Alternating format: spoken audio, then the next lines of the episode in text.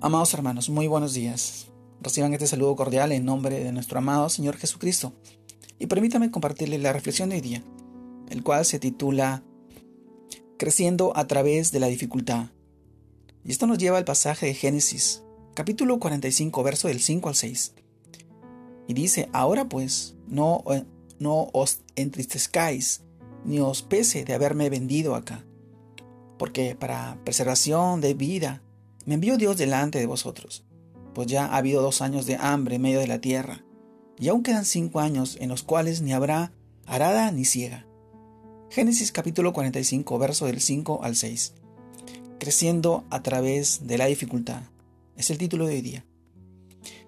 Amado hermano, todo lo que nos sucede en la vida tiene un propósito, en Dios. Si pudiéramos borrar episodios de nuestra historia, sé que lo haríamos sin vacilar. Y quizás los primeros que quitaríamos son los que trajeron tristeza, dificultades y muchos problemas a nuestra vida. Pero eso sería un error, porque precisamente son las situaciones complicadas las que más producen aprendizaje y crecimiento espiritual en nosotros. Primero, porque nos llevan a doblar rodillas, a orar por las circunstancias, despiertan en nosotros el deseo de buscar el rostro del Padre de nuestro amado Señor, con súplica, con ruego y lamento.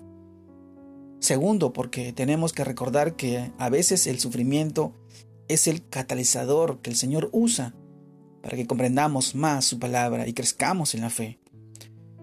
Así como este pasaje nos relata a José, todas las dificultades que pasó sirvieron para que Dios cumpliera su plan con él y con el pueblo de Israel y tenerlo salvo en medio de la hambruna. Esto nos habla de la soberanía de Dios sobre nuestras vidas. Un error, una equivocación, una mala decisión en el pasado puede convertirse en las manos de Él, en una bendición, en el futuro. Podemos decir con seguridad que el mayor crecimiento espiritual nace de los momentos difíciles, porque Dios nos hace avanzar a un nivel más elevado en la fe, en la confianza y dependencia de Él, de nuestro amado Señor. Hoy en este tiempo, permíteme decirte, no te desanimes. No nos desanimemos porque cada experiencia tiene un objetivo espiritual en nosotros, un propósito establecido de antemano.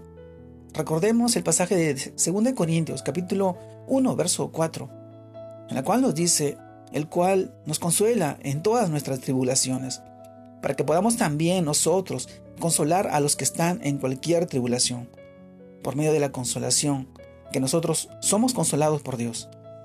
Amado hermano, hoy, gloria a Dios por estas situaciones difíciles.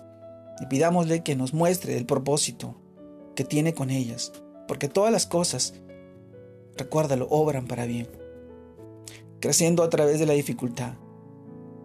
Son tiempos que a veces no vamos a entender por qué suceden así. Hoy vemos tantas dificultades, tanta, tantas aflicciones, tanto dolor, tanto sufrimiento, tanta pérdida, tanta muerte, y no vamos a entender. Pero son estos tiempos en los que su palabra debe llegar a más corazones, a más personas.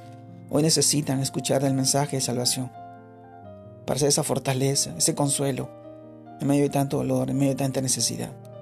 Hoy te animo a ti a crecer en este tiempo, buscando su rostro, en oración, en ayuno, en meditación, en reflexión, en leyendo su palabra, son tiempos tan difíciles. Hoy necesitamos crecer en medio de la dificultad.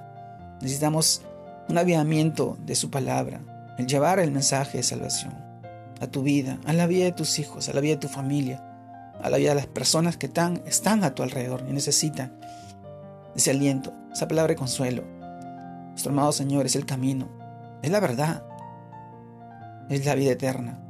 Y hoy está llamando a tu puerta, a la puerta de tu corazón y la de tu familia Dios te guarde, Dios te bendiga en este tiempo y en este inicio de semana, que sigas creciendo en el Señor, fortaleciéndote en tu palabra, dando esas palabras de aliento a través de ese amor incondicional que Dios ha puesto en tu corazón y en el corazón de todas las personas que hoy creemos y confiamos en su pronta venida y en su palabra.